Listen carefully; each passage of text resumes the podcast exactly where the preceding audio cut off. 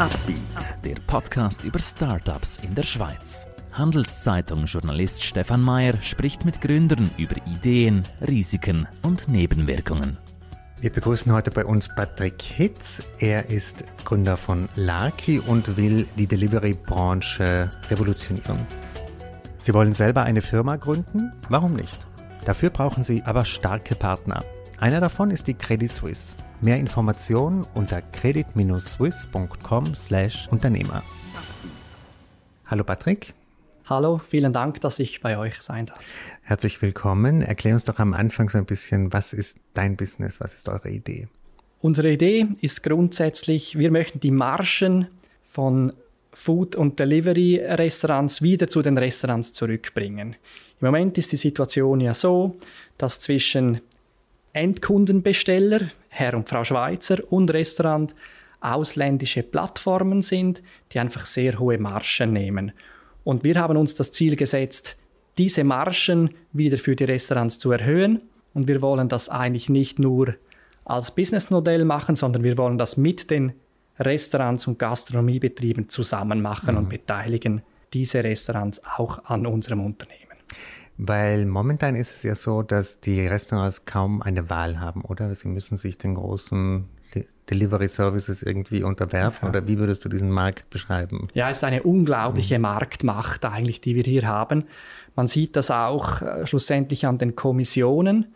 Ähm, die Kommissionen, die haben sich verdreifacht in den letzten zehn Jahren, was die äh, großen, es gibt ja große zwei, ich will jetzt die Namen nicht nennen, aber ähm, die, ja, die 30 Prozent und mehr Kommissionen vom Umsatz nehmen.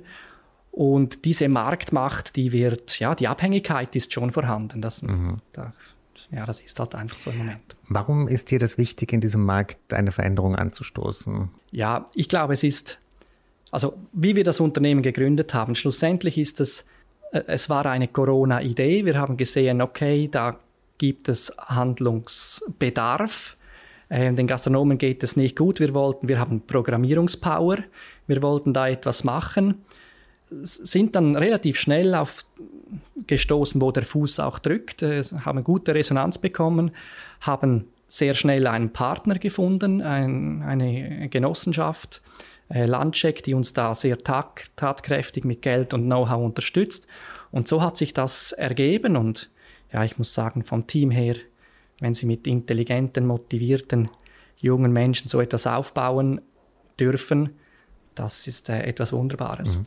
Was ist jetzt bei, bei euch konkret anders? Also welche Vorteile haben äh, die, die da mitmachen? Ja, man muss, man muss sich das so vorstellen, also dass man den Bestellprozess einmal ein bisschen auseinander nimmt. Sie sitzen auf ihrem Sofa zu Hause und haben Hunger. Jetzt, was machen Sie normalerweise? Sie haben wie zwei Möglichkeiten. Entweder nehmen Sie Ihr Handy, machen die App auf und bestellen Ihre Pizza, auch im Wissen, dass die halt ein bisschen viel Kommission nehmen, aber Sie bekommen Ihre Pizza und das ist fein für Sie. Oder Sie rufen das Telefon, also das Restaurant direkt an und bestellen dort Ihre Pizza. Im Prinzip diese zwei, diese Wahl haben Sie. Beide Kanäle haben Vor- und Nachteile. Jetzt bei der bei der App ist das alles digitalisiert, ist höchst effizient. Der Bon kommt im Restaurant raus, der kann kochen und liefern, muss etwas Kommission abgeben. Und da haben wir eine Delivery-Plattform gebaut, die ist grundsätzlich sehr ähnlich wie die der anderen. Das Businessmodell ist einfach anders. Wir haben viel weniger Kommission und wir beteiligen äh, das Restaurant mit dieser Kommission auch am Unternehmen. Beim zweiten Bestellprozess das Telefon, da ist es ja grundsätzlich einmal gratis. Also für das Restaurant. Das Telefon, das läutet und Sie haben ähm, ja, die Möglichkeit abzunehmen. Und jetzt ist es aber so, wir haben einen Fachkräftemangel. Also die Restaurants sind nicht wahnsinnig gut bestückt mit Leuten, die sehr gut Deutsch sprechen und das alles abwickeln können. Und da haben wir noch zusätzlich zu unserer Bestellplattform eine, ein Telefonsystem entwickelt, wo diese Bestellung vereinfacht und schlussendlich auch in äh, digital schlussendlich in, in, in, ja, in den Prozess reingibt. Mhm.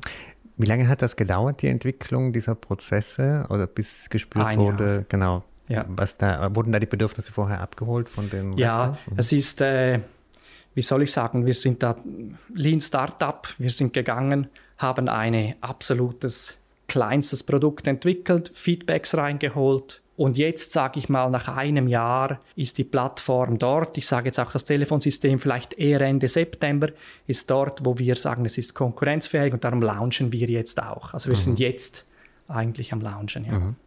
Wie war dein Weg vorher, bevor du Gründer von Lucky Mitgründer wurdest? Was hast du vorher gemacht? Ähm, ich bin auf der Lenzerheide aufgewachsen, habe dort einmal Lenzerheide Tourismus, eine Lehre gemacht, dann BMS, dann äh, studiert, äh, nach Zürich gekommen. Dort habe ich beim großen Big Four äh, PricewaterhouseCoopers gearbeitet und danach habe ich mich dann aber schon selbstständig gemacht mit einem Treuhandunternehmen und so hat das jetzt das immer sehr unternehmerisch eigentlich unterwegs mhm. gewesen.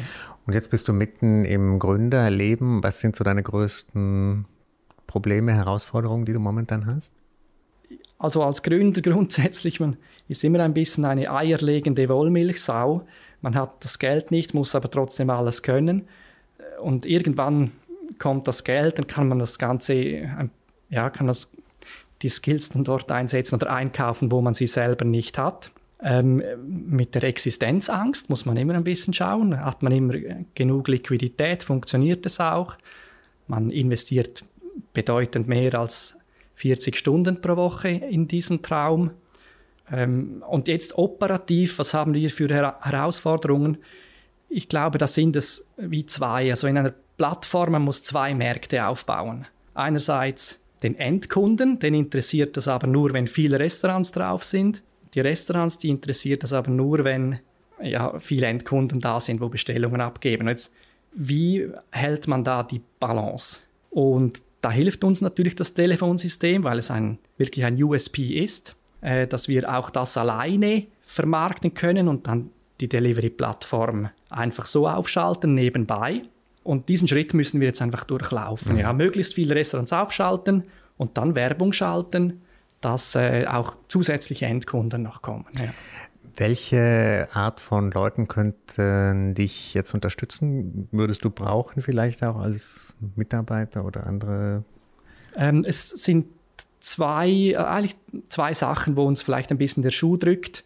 Gute Programmierer zu finden ist im Moment sehr schwierig und jetzt besonders bei unserem Produkt ist die Usability extrem wichtig. Also das App muss so gut sein oder besser wie die Konkurrenz da hinken wir sicher noch ein bisschen, haben ein paar Jahre Rückstand eigentlich. Und das andere ist, äh, wo wir jetzt auch wieder äh, die Finanzierungsrunde einleiten. Also wir brauchen jetzt noch einmal gewisse Investoren, die an uns glauben und dieses Projekt unterstützen mhm, möchten. Mhm.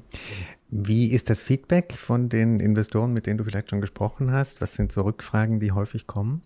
Was alle sagen, es ist ein extrem skalierbares Projekt, das ist sexy, oder? Man hat das System einmal aufgesetzt, dann verdient man Geld, fast kein menschlicher Input mehr. Das mhm. ist äh, sehr interessant. Der Markt ist gigantisch groß. Das sind so die Punkte, die die Investoren, denen es ja, wirklich sehr gefällt. Und wo man sicher ein bisschen immer Diskussion hat bezüglich der Bewertung. Äh, was für eine Bewertung schlägt man vor?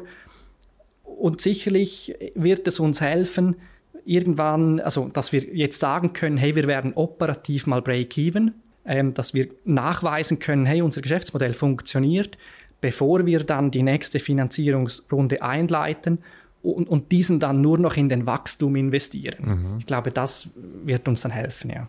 Wenn du jetzt mal ganz weit nach vorne schaust, die große Vision von Laki, wie, wie könnte das aussehen in 15 Jahren? Ja, schauen Sie, in 15 Jahren, wenn mein kleiner Sohn irgendwann mit seinen Kollegen eine Pizza bestellt und das mit reinem Gewissen tut, zusätzlich dem Gastronomen ein Lächeln auf das Gesicht zaubert, alle happy sind, dann, äh, dann haben wir schon die Welt verändert, ja. Wunderbar, das ist ein perfektes Fazit, würde ich sagen. Äh, herzlichen Dank für den Einblick in deine Idee und noch ganz viel Erfolg. Dankeschön. Ein Podcast der Handelszeitung.